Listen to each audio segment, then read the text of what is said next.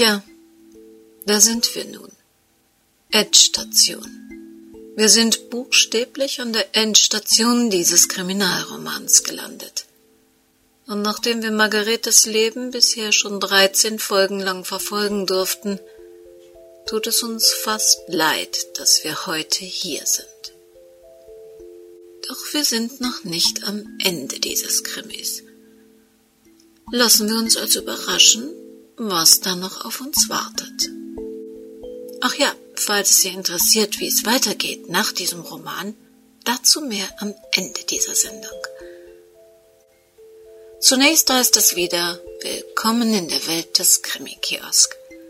Willkommen in der Welt von Henrietta Pazzo. Endstation, ein Kriminalroman in 14 Episoden von Henrietta Pazzo.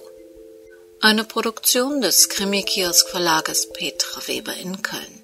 Sprecherin Petra Weber. Sie hören die 14. und letzte Episode.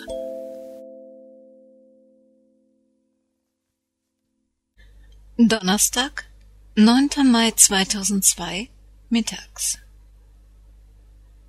Stolz.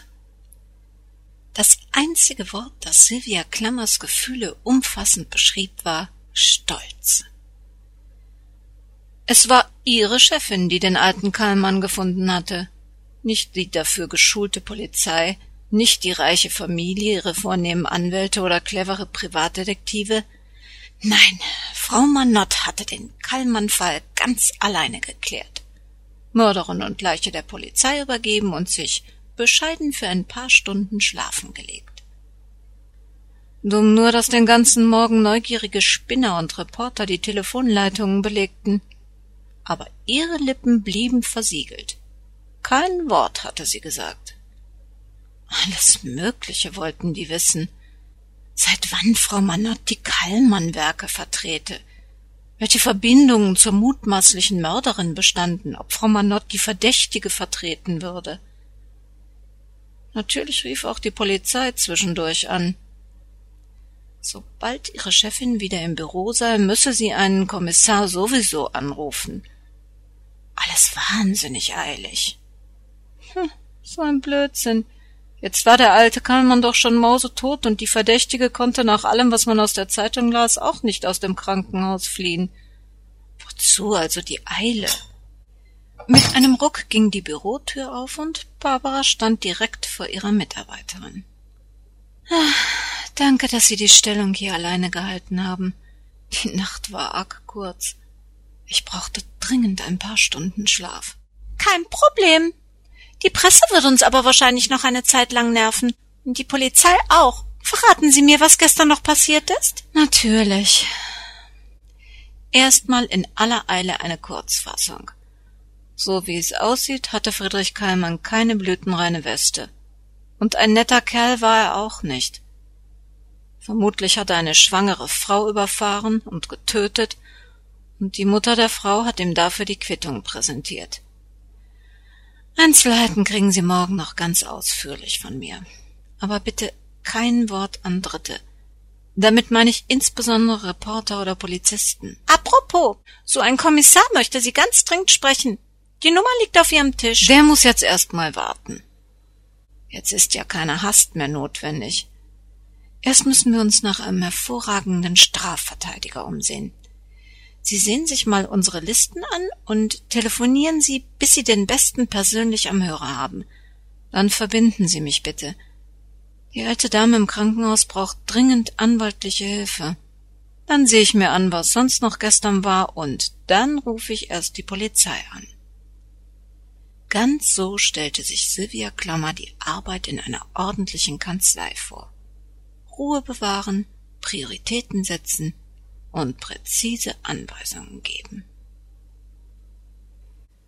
9. Mai 2002 Nachmittags Krankenhäuser gab es nur in zwei Kategorien. Entweder alte, beängstigende Kästen oder moderne, sterile Hochhäuser.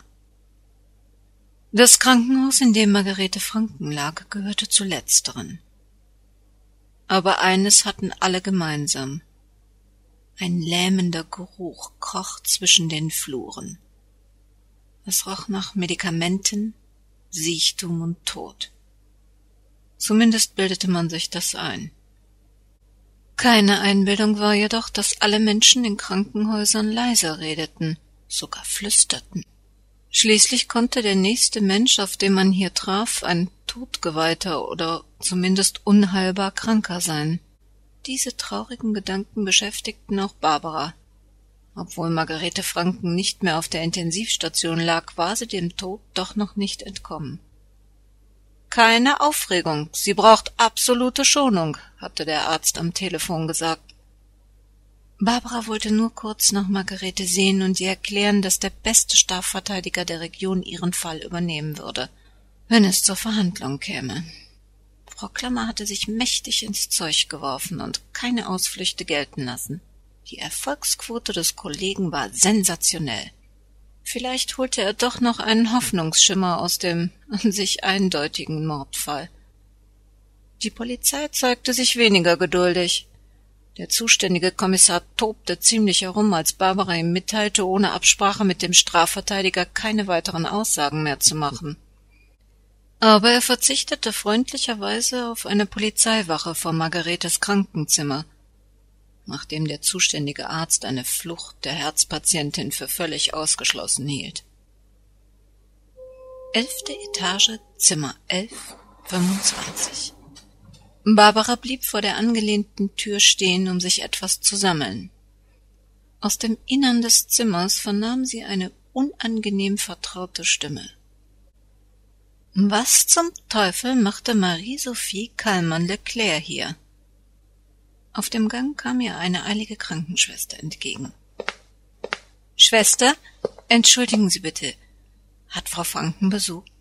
Ja, eine Dame im Rollstuhl ist seit etwa fünfzehn Minuten im Zimmer. Sie sagte, sie sei eine Freundin der Patientin. Ich habe ihr gesagt, dass Frau Franken nicht aufgeregt werden darf.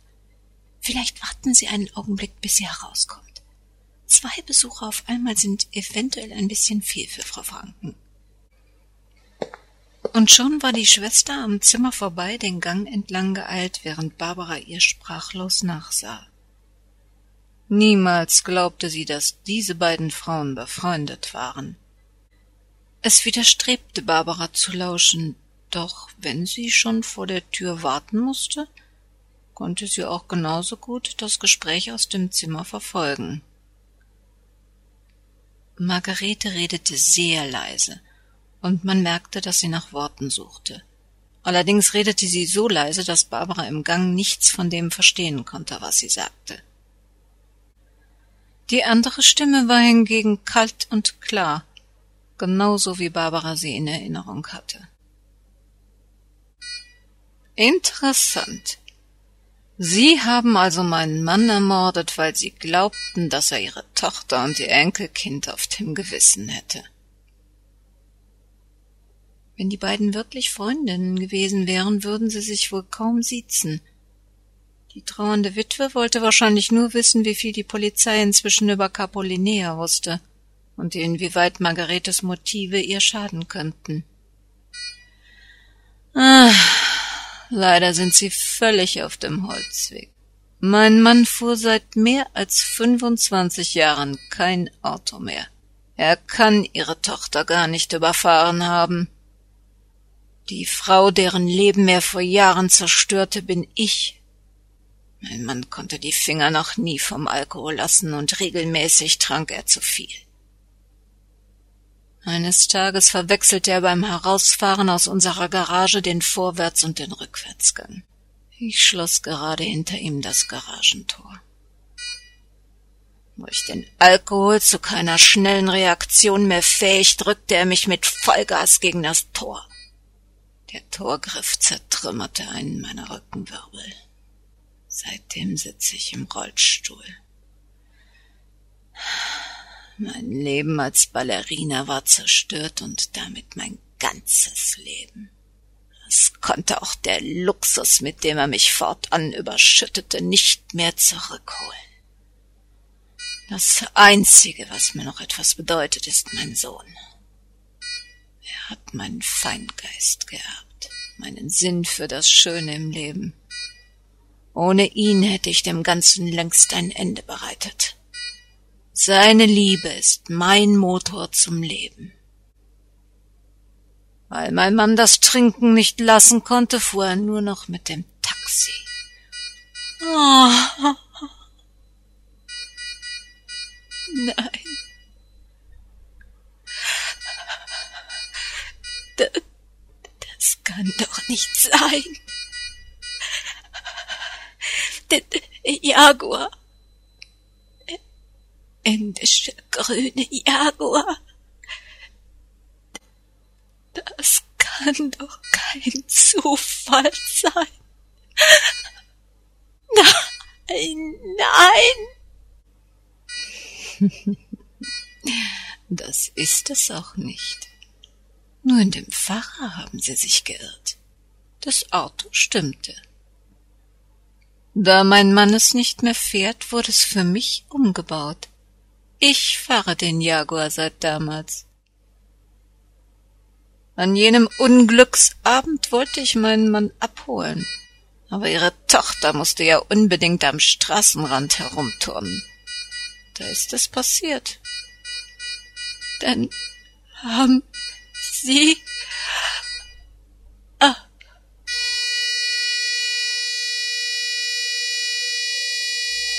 Margarete konnte diesen Satz nicht beenden.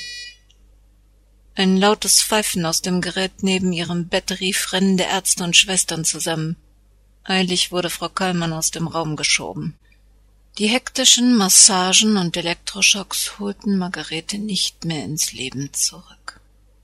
Ein teuflisches Lächeln glitt durch das Gesicht der ehemaligen Ballerina und verzerrte die einstmals feinen Gesichtszüge zu einer hässlichen Fratze, als sie Barbara auf dem Gang erkannte. Wie lange stehen Sie schon hier? Lange genug. Bilden Sie sich keine Schwachheiten ein. Falls Sie mir was anhängen wollen, muss ich Sie wohl nicht daran erinnern, dass Ihre einzige Zeugin uns soeben verlassen hat. Sie wussten, dass sie sich nicht aufregen durfte. Aber Sie haben es darauf angelegt. Immerhin bestand die Gefahr, dass sie von Dingen erzählte, die sie lieber nicht in der Zeitung lesen wollten. Wie praktisch, dass sie jetzt nichts mehr sagen kann. Für das, was Sie da andeuten, fehlen Ihnen jegliche Beweise. Ich besuchte Frau Franken nur, um ihr zu sagen, dass ich sie verstehe und ihr vergebe. Alles andere sind bösartige Unterstellungen. Mein Sohn wartet auf mich. Leben Sie wohl. Mit kraftvollen Schwüngen manövrierte sie ihren Rollstuhl an Barbara vorbei in Richtung Aufzug. Diese alte Hexe hatte recht. Niemand könnte ihr den Unfall nachweisen und den beabsichtigten Tod von Margarete Franken erst recht nicht. Sie würde ungestraft davonkommen. 9. Mai 2002 abends in der Kanzlei brannte noch Licht. Frau Klammer hämmerte mit geschwinden Fingern Briefe in die Tastatur ihres Computers. Andere Mitarbeiter hätten nach Feierabend sicherlich nicht mehr auf die Rückkehr ihrer Chefin gewartet. Barbara wusste, dass Sylvia Klammer für sie und die Kanzlei durchs Feuer gehen würde. An jenem traurigen Abend wärmte sie dieser Gedanke. Nichts an ihrer Mitarbeiterin war falsch oder hinterlistig. Sie war einfach eine erfrischend ehrliche junge Frau. So ganz anders als die eiskalte Witwe Kallmann Leclerc. Barbara würde die Weiterbildungskurse, vor denen es ihrer Mitarbeiterin so graute, nicht mehr erwähnen. Ich bin zurück. Nett, dass Sie gewartet haben. Es war doch klar. Ich habe noch den Bericht, was im Haus der alten Dame passiert ist, für Ihren Kollegen, den Strafverteidiger, fertig gemacht. Als ladungsfähige Anschrift habe ich Ihre Privatadresse angegeben. Er wird Sie vielleicht als Zeugin benennen. Wenn Sie den Bericht unterschreiben, können wir das Ganze gleich rüberfaxen. Ich fürchte nur, dass da heute Abend keiner mehr drauf sieht. Wie geht es, Frau Franken denn? Den Bericht können Sie leider vergessen. Margarete Franken ist vor einer Stunde gestorben. Das tut mir aber leid. Aber wer weiß, vielleicht war es besser so. Das Gefängnis ist nichts für alte Damen. Und selbst wenn sie prozessunfähig gewesen wäre, ihr Leben wäre nicht mehr dasselbe geworden. Im Prinzip gebe ich Ihnen ja recht. Was mich nur so wahnsinnig auf die Palme bringt, dass ausgerechnet die Mutter unseres Blumenhändlers sie so aufregen musste, dass ihr Herz nicht mehr mitspielte. In einem Punkt hatte Margarete Franken sich nämlich fürchterlich geirrt. Nicht Friedrich Kallmann tötete ihre Tochter. Frau Kallmann fuhr den alten Jaguar, und das musste Frau Kallmann Leclerc ihr natürlich unbedingt noch unterjubeln. Donnerwetter! Das ist aber raffiniert. Sehe ich das richtig? Für dieses Gespräch gibt es nur die tote Frau Franken und Sie als Zeugen? Genau. Aber ohne Zeugen und ohne Beweise wird ihr kein Staatsanwalt den Prozess machen. Sehr richtig. Und beides gibt es nicht. Haben die Kallmanns für den ganzen Stress wenigstens reichlich Kohle an uns rausgerückt? Allerdings, das hatte ich total vergessen. Seit vorgestern trage ich einen Scheck über 4000 Euro mit mir herum. Hoffentlich ist der gedeckt. Nach allem, was wir jetzt über die Familie wissen, also, wenn er gedeckt ist, schlage ich vor, ihn schnell einzulösen und für meine Seminare zu verwenden. Die Summe käme ungefähr hin.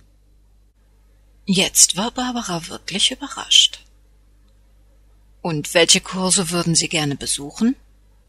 Frau Klammer griff nach dem vor ihr liegenden Verzeichnis und schlug mit gelben Klebezetteln markierte Seiten auf. Zuerst interessiert mich ein drei Tage Seminar Grundlagen der zentralen Mandantenverwaltung über EDV. Kosten 800 Euro. Dann drei Tage der richtige Einsatz umfangreicher Internetrecherchen, Bildbearbeitungssoftware für die Kanzlei im 21. Jahrhundert sowie die innovative Audiomandantenwerbung über zielgruppenorientiertes Kanzleipodcasting. Kosten 1250 Euro. Zusätzlich fasziniert mich ein Kurs, der zwei Tage in Anspruch nimmt, mit dem Titel Sinnvolles Archivieren der NJW, neuen juristischen Wochenzeitschrift mit Einbindung des dazugehörigen CD-Programms. Downloads und Internet-Updates für den Preis von 795 Euro. Und last but not least der Tageskurs Das Selbstverständnis junger Office-Assistentinnen im Büroalltag einer funktionierenden Kanzlei. Ein Kurs mit integriertem Rhetorikteil, für den man nur 855 Euro zahlen muss. Macht summa summarum 3700 Euro. Damit wäre der Kallmann-Scheck völlig verbrutzelt. Für Minuten brachte Barbara kein Wort heraus. Nichts sprach dagegen, dass Sylvia Klammer diese Kurse besuchte, Sie hatte sich nur auf stundenlange Überzeugungsdiskussionen vorbereitet, und nun wollte ihre Mitarbeiterin sogar gleich vier Seminare besuchen. Ja, also gut, wenn das die Kurse sind, die Sie gerne besuchen möchten, dann melden Sie sich so bald wie möglich an. Bei der dann folgenden Reaktion ihrer Mitarbeiterin verstand Barbara gar nichts mehr. Diesen Schwachsinn würden Sie genehmigen? Entschuldigung, aber Sie haben mir immer gesagt, wenn man als Frau etwas Wichtiges zu sagen hat, dann soll man kein Blatt vor den Mund nehmen, auch nicht Vorgesetzten gegenüber. Sie würden also tatsächlich 3700 Euro ausgeben und neun Arbeitstage auf meine Mitarbeit verzichten, damit ich meine Zeit bei diesen idiotischen Kursen verplempere? Ja, aber Sie wollen doch dahin. Wir haben genau 87 aktuelle Mandanten mit 124 anhängigen Rechtsfällen. 94,25 Prozent unserer Mandanten kommen aus der Bauwirtschaft. Alle Firmennamen, Vorgänge und Ansprechpartner kenne ich auswendig. Die meisten Anschriften und Telefonnummern auch. Der Rest ist auf Karteikarten verzeichnet, griffbereit auf Ihrem und meinem Schreibtisch und außerdem als Datei auf meinem Computer. Wozu brauchen wir teure elektronische Mandantenverwaltungssoftware? Und falls es erfreulicherweise mal mehr werden sollte, habe ich mir schon eine Testversion von diesem RA Micro heruntergeladen und festgestellt, dass ich damit alleine ganz gut klarkomme, wenn die Software nicht immer abstürzen würde. Selbst wenn mir etwas einfiele, was uns eine umfangreiche Internetrecherche bringen könnte, hätte ich kaum Zeit, mich auf diese Spielerei mit Bildbearbeitung und Podcasting einzulassen. Ich bin nämlich ausgelastet. Also fällt der Kurs auch flach. Und was die NJW angeht, hier bräuchte ich nur ein bisschen Ruhe zum Sortieren der Hefte. Sie werden sowieso nicht so schnell von der Papiervariante loskommen. Und was ist mit dem Selbstverständnis der jungen Office-Assistentin? Mal ehrlich, glauben Sie ernsthaft, ich hätte so einen Kurs nötig? Eigentlich hat mich gerade dieser Kurswunsch auch sehr verwundert. Und bitte betrachten Sie es als Kompliment, den Rhetorikteil brauchen Sie auch nicht, wie Sie mir ja gerade bewiesen haben. Aber diese ganzen Seminare waren doch Ihre Idee. Ich wollte nur mal testen, ob Sie das viele Geld wirklich investieren würden. Da gäbe es nämlich ein paar sinnvollere Anschaffungen. Wir bräuchten dringend einen neuen Kopierer mit Scanner und vor allem mit einem gescheiten Mehrfacheinzug. Das Prospekt für ein geeignetes Gerät liegt auf Ihrem Schreibtisch. Außerdem gibt unsere Kaffeemaschine bald den Geist auf. Etwas Neues, vielleicht mit Espresso-Möglichkeit, wäre ganz schön. Und längst überfällig wäre ein vernünftiges Handy für Sie. Diese Telefoniererei aus Münz- oder Kartenzellen ist echt nervig. Immer wenn ich Ihnen noch etwas Wichtiges sagen will, geht Ihnen das Geld aus. Die entsprechenden Prospekte liegen auch auf Ihrem Schreibtisch. So, und jetzt muss ich mich beeilen. Mein Feierabend wartet.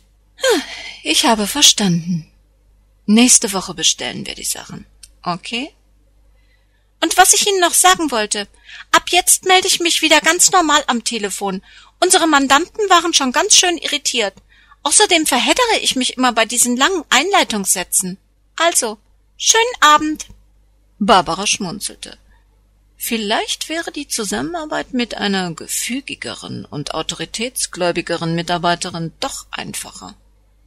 Aber es wäre nur der halbe Spaß. 20. Mai 2002 Morgens Das Schicksal wollte es, dass Margarete Franken und Friedrich Kallmann am selben Morgen auf dem gleichen Friedhof beerdigt wurden. Margarete um neun Uhr auf der Westseite des Friedhofs bei der kleinen Kapelle, Friedrich Kallmann um zehn Uhr am Haupteingang, nahe der großen Trauerhalle. Barbara bat Jan, sich einen Tag in der Schule freizunehmen, um sie zum Friedhof zu begleiten. Seit Tagen quälte sie die Erinnerung an ihren Besuch im Krankenhaus. Der Gang zum Friedhof fiel ihr nicht leicht. Ein strahlend schöner Morgen mit Sonnenschein und blauem Himmel ließ die Farben der aufblühenden Pflanzen auf den Gräbern kräftig leuchten und passte so gar nicht zu einer Beerdigung. Kurz vor der Kapelle nahm Jan seine Frau in den Arm. Warum bedrückt dich der Tod dieser Frau so? Genau genommen hast du sie nicht gekannt. Und sie tötete immerhin einen Menschen, von dem sie sogar fälschlich glaubte, er habe ihre Tochter umgebracht. Auch wenn Kallmann ihre Tochter nicht angefahren hat, er war weiß Gott kein Heiliger und streng genommen sogar mehrfacher Mörder. Er bekam nur, was er verdiente. Aha, dann bist du also neuerdings für Selbstjustiz. Eine gefährliche Einstellung für eine Anwältin. Mit einem Ruck riss Barbara sich von Jan Lux und stapfte trotzig auf die Kapelle zu. Bin ich gar nicht. Mich macht es nur traurig, dass es Menschen gibt, die ihrem eigenen Leben machtlos gegenüberstehen. Ganz egal, wie viele Gedanken sie sich vorher machen, egal welche Maßnahmen sie ergreifen, am Schluss kommt doch alles anders. Das Schicksal gibt diesen Menschen einfach keine Chance. Jan hackte sich bei Barbara unter. Dich macht es unglücklich, dass es Menschen gibt, die kein Glück haben. Merkwürdig, dass du das gerade sagst. Margarete selbst fand, dass es in ihrem Leben genug Glück gab. Das, was ihr fehlte, war Gerechtigkeit. Sie glaubte, mit Kallmanns Tod ein wenig Gerechtigkeit in ihr Leben zu bringen. Und ausgerechnet das ist ihr nicht gelungen. Das macht mich traurig. Während ihr alles genommen worden war, Ehemann, Geld, Tochter und Enkelkind, hat die heimliche Mörderin noch ihr Geld, die wahnsinnige Villa nebst Personal ach, und ihren heißgeliebten Sohn, der nicht ahnt, an welcher Schlangenbrust er sich ausweint, aber seiner Mama bedingungslos gehorcht. Sie selbst hat gesagt, seine Liebe sei ihr Motor zu leben. Der Tod ihres Mannes kam für sie sogar ganz gelegen. Das ist doch hochgradig ungerecht. In einem Punkt liegst du falsch. Die Zeitungen schrieben heute Morgen passend zur Beerdigung im Haus Kallmann über finanzielle Probleme der Familie. Der Verstorbene hat wohl sein Kreditlimit reichlich überzogen. Rentenansprüche waren schon in seiner Abfindung beim Ausscheiden aus dem Konzern eingerechnet und sind offensichtlich auch verprasst. Das Leben im Luxus wird so nicht weiter. Ach, solche Leute fallen immer wieder auf die Beine. Irgendwo findet sich dann doch noch eine Versicherung oder eine Erbschaft. Und Geld ist nicht alles. Ihr bleibt in jedem Fall die Liebe ihres Sohnes. Und ich glaube, das ist tatsächlich ihr kostbarstes Gut. Am Eingang zur Kapelle blieben beide verdutzt stehen. Jan schmunzelte. Glaubst du, das sind Freunde oder Kollegen der Verstorbenen? Sein Blick deutete auf etwa dreißig Männer verschiedenen Alters, die eins gemeinsam hatten. Sie waren bunt, aber modisch gekleidet, gut riechend und ernst dreinblickend, und sie belegten die ersten Reihen der Kapelle. Der irritierende Anblick verunsicherte Barbara. Seltsame Trauergemeinde. Meinst du, wir sind bei der richtigen Beerdigung? Bevor Jan etwas erwidern konnte, trat eine Frau von hinten an die beiden heran. Wenn Sie der Beerdigungszeremonie von Margarete Franken beiwohnen möchten, sind Sie hier richtig. Mein Name ist Pfeiffer, Ursula Pfeiffer, freie Predigerin der Gemeinde. Ich wurde verständigt, dass Frau Franken in ihrem Testament den Wunsch geäußert hat, von einem freien Prediger auf ihrem letzten Weg begleitet zu werden. Ach, sie hegte wohl Vorbehalte gegen konfessionell gebundene Priester in Anbetracht der Erben und der traurigen Umstände vor ihrem Tod auch eine sehr weitsichtige Entscheidung. Sind Sie Freunde der Verstorbenen? Während Barbara noch über das Gesagte nachdachte, antwortete Jan spontan Ich persönlich habe sie leider nicht mehr kennengelernt. Aber meine Frau verband eine sehr intensive Beziehung zu ihr. Das freut mich, denn sie ist heute wahrscheinlich die einzige Anwesende, die Frau Franken wirklich gekannt hat. Ehemalige Kollegen oder Nachbarn haben sich wohl leider durch die Vorkommnisse vor ihrem Tod abschrecken lassen. Ach, Gott vergibt offenbar gnädiger als der Mensch. Ich möchte Sie beide gerne mit einem Vertreter der Erben zusammenbringen. Mit einer Bewegung, die einer Umarmung gleichkam, umfasste die Predigerin Barbara und führte sie den Gang durch die Kapelle hinauf bis zu der Gruppe gut aussehender Männer. Vor einem besonders attraktiven Mann mit Schnurrbart und dichtem schwarzem Haar blieb sie stehen. Das ist der Geschäftsführer der hiesigen AIDS-Hilfe, Axel Lupp. Vielleicht machen Sie sich untereinander selbst bekannt, weil ich noch einige Vorbereitungen zu treffen habe. Dann verließ sie die Gruppe und überließ die sich gegenüberstehenden sich selbst. Jan streckte als erster seine Hand aus und stellte sich und Barbara vor. Gott sei Dank. Wir dachten schon, es gäbe gar keine außer uns. Wir sind Frau Franke natürlich dankbar. Der Gang zum Friedhof ist uns sowieso schon zur traurigen Gewohnheit geworden. Aber eine Beerdigung, bei der keiner der Anwesenden die Verstorbene kennt, ist schon extrem bedrückend. Die alte Dame hatte ihr Vermögen ausgerechnet der AIDS-Hilfe vermacht. Anerkennend stellte Barbara fest, dass dies auch eine Form von Gerechtigkeit war. Als die Predigerin mit ihrer ehrlichen und zu Herzen gehenden Rede anfing, konnte Barbara ein Schluchzen nicht mehr zurückhalten.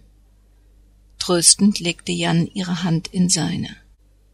Irritiert bemerkten beide, dass auch die um sie herumsitzenden Männer betroffen reagierten. Einige weinten sogar, andere kämpften mit den Tränen. Den Weg zum Grab gingen alle gemeinsam. Axel Lupp löste sich aus der Gruppe und griff nach Barbaras Hand. Sein teures Rasierwasser umschmeichelte ihre Nase. Vielleicht überraschte sie, dass wir um jemanden trauern, den wir gar nicht kannten.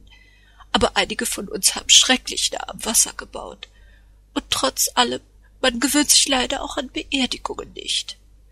Außerdem macht es betroffen, wenn nach so vielen Lebensjahren nur Fremde am Grab Abschied nehmen und Freunde, Nachbarn und Verwandte plötzlich über ein Leben abfällig urteilen, das ihnen fremd geblieben ist. Bei aller Traurigkeit haben wir aber auch eine schöne Sitte. Nach jeder Beerdigung bratschen wir zusammen.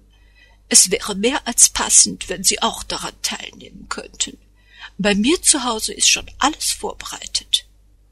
Jans und Barbaras Blicke trafen sich. Ein spätes Frühstück täte beiden jetzt gut.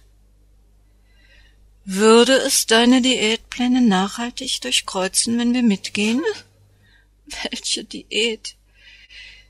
Ich habe vorsorglich schon mal das schwarze Kleid vom letzten Jahr in die Reinigung gebracht. Das neue muss wohl auf eine andere Gelegenheit für sein Debüt warten. Dann geh doch schon mal mit den Jungs vor. Ich komme gleich nach. Ich muss nur noch etwas erledigen. Axel Lupp reichte Jan seine Visitenkarte. Seine Wohnung lag nicht weit vom Friedhof entfernt, und Jan überlegte, ob das Zufall war. 20. Mai 2002 Vormittags Das Auto parkte wie erwartet auf dem Parkplatz vor dem Friedhof. Ein grüner Jaguar in englischer Originalausführung. Überraschend war eigentlich nur, dass vorne rechts tatsächlich noch eine ziemliche Schramme zu entdecken war. Die Stelle mit dem inzwischen abgeblätterten Lack rostete leicht. Niemand hatte den Versuch unternommen, den Schaden zu beheben oder zu vertuschen. Jan wusste, dass diese Schramme selbst noch kein Beweis für die Polizei gewesen wäre. Frau Kallmann Leclerc konnte nach wie vor noch ungestraft behaupten, ihr Mann sei damit gefahren. Aber vielleicht konnte dieser Lackschaden für ein wenig Gerechtigkeit sorgen. Gerade als Jan sich tiefer beugte, um hinter den Radkasten zu sehen, kam Holger Kallmann auf das Fahrzeug zu. Ist das Ihr Auto? Nicht direkt, es gehört meiner Mutter. Schöner Wagen. Nur vorne rechts hat er einen ganz bösen Schaden. Den hat er schon länger. Meine Mutter wollte das bisher nicht reparieren lassen. Sie hat das Auto in der Garage immer so geparkt, dass mein Vater nichts davon sehen konnte. Naja, das hat sich jetzt erledigt. Mein Vater ist tot. Da kann sie so viele Kratzer machen, wie sie will.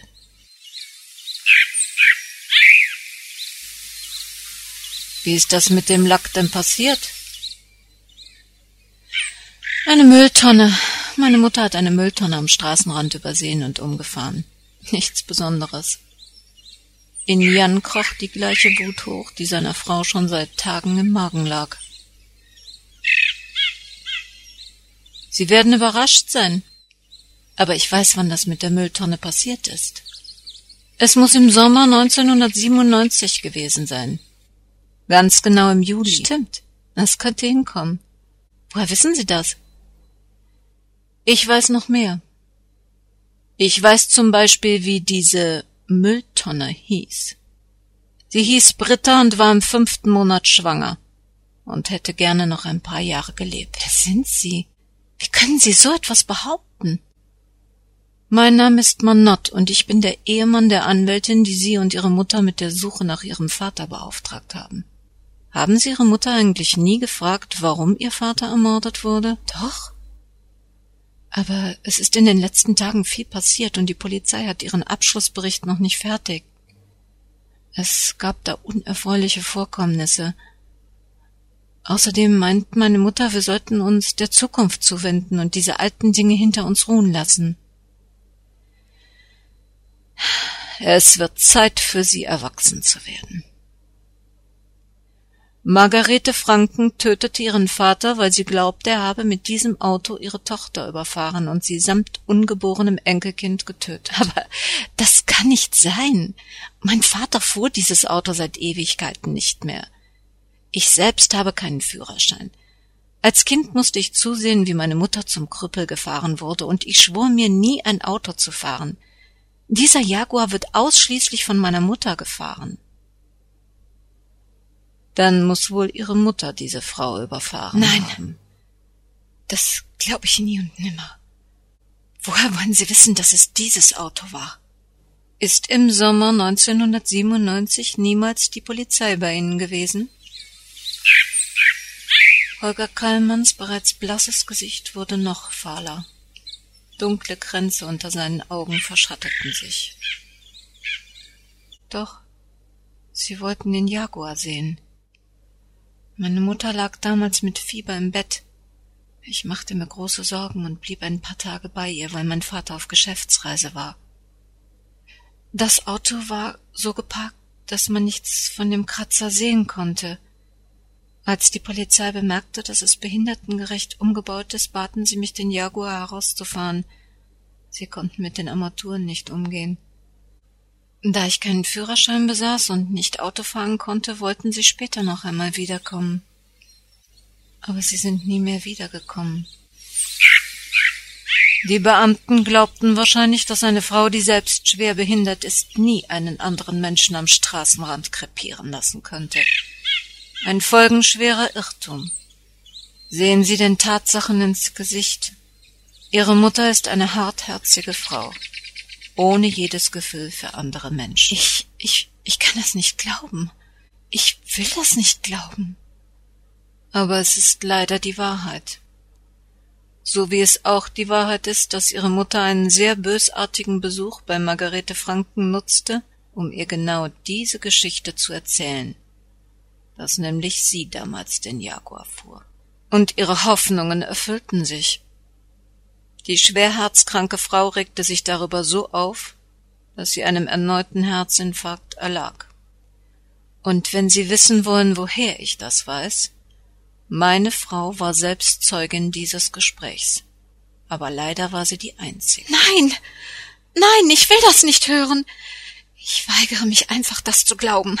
Erst diese schaurigen Geschichten über meinen Vater und jetzt das. Das alles ist ein einziger Albtraum.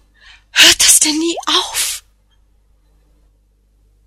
Sie sind jung und Sie haben Ihr eigenes Leben. Aber Sie sollten wissen, wer und was Ihre Mutter ist. Von der Ferne sah Jan eine größere Trauergemeinde auf sie beide zukommen. Mittendrin saß eine Frau im Rollstuhl, die nach Holger Kallmann winkte. Immer noch ganz der gehorsame Sohn bewegte er sich auf den Rollstuhl zu. Aber die Verachtung in seinem Blick verriet Jan, dass Holger Kallmann ihm glaubte. Es war nur noch eine Frage der Zeit, bis auch die Witwe Kallmann begriff, dass sie das Kostbarste, das sie zu besitzen glaubte, die Liebe ihres Sohnes, auf immer verloren hatte.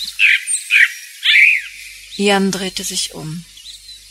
Was er getan hatte, bereitete ihm keine Freude. Aber auch Gerechtigkeit hatte ihren Preis.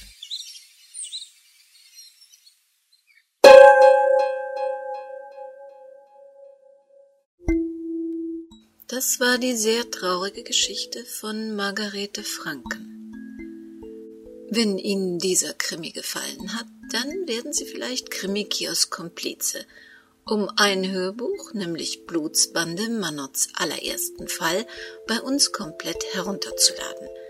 Wie das funktioniert, erfahren Sie auf unserer Webseite www.krimikiosk.de, wo Sie unter anderem auch das Impressum zu dieser Sendung des Krimikiosk Verlages Petra Weber in Köln finden.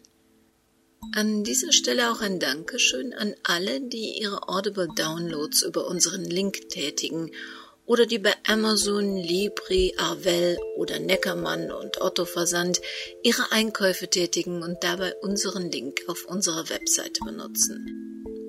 Tja, wann hören wir uns wieder? Wenn Sie möchten, schon nächste Woche Mittwoch. Wir starten nämlich am 1. Dezember 2010 unseren Krimi-Kiosk Podcast Adventskalender. Doch auch aus dieser Sendung lassen wir Sie nicht einfach so gehen, ohne Ihnen noch etwas mitzugeben. Bitte, passen Sie gut auf sich auf, denn das Leben kann sehr kurz sein.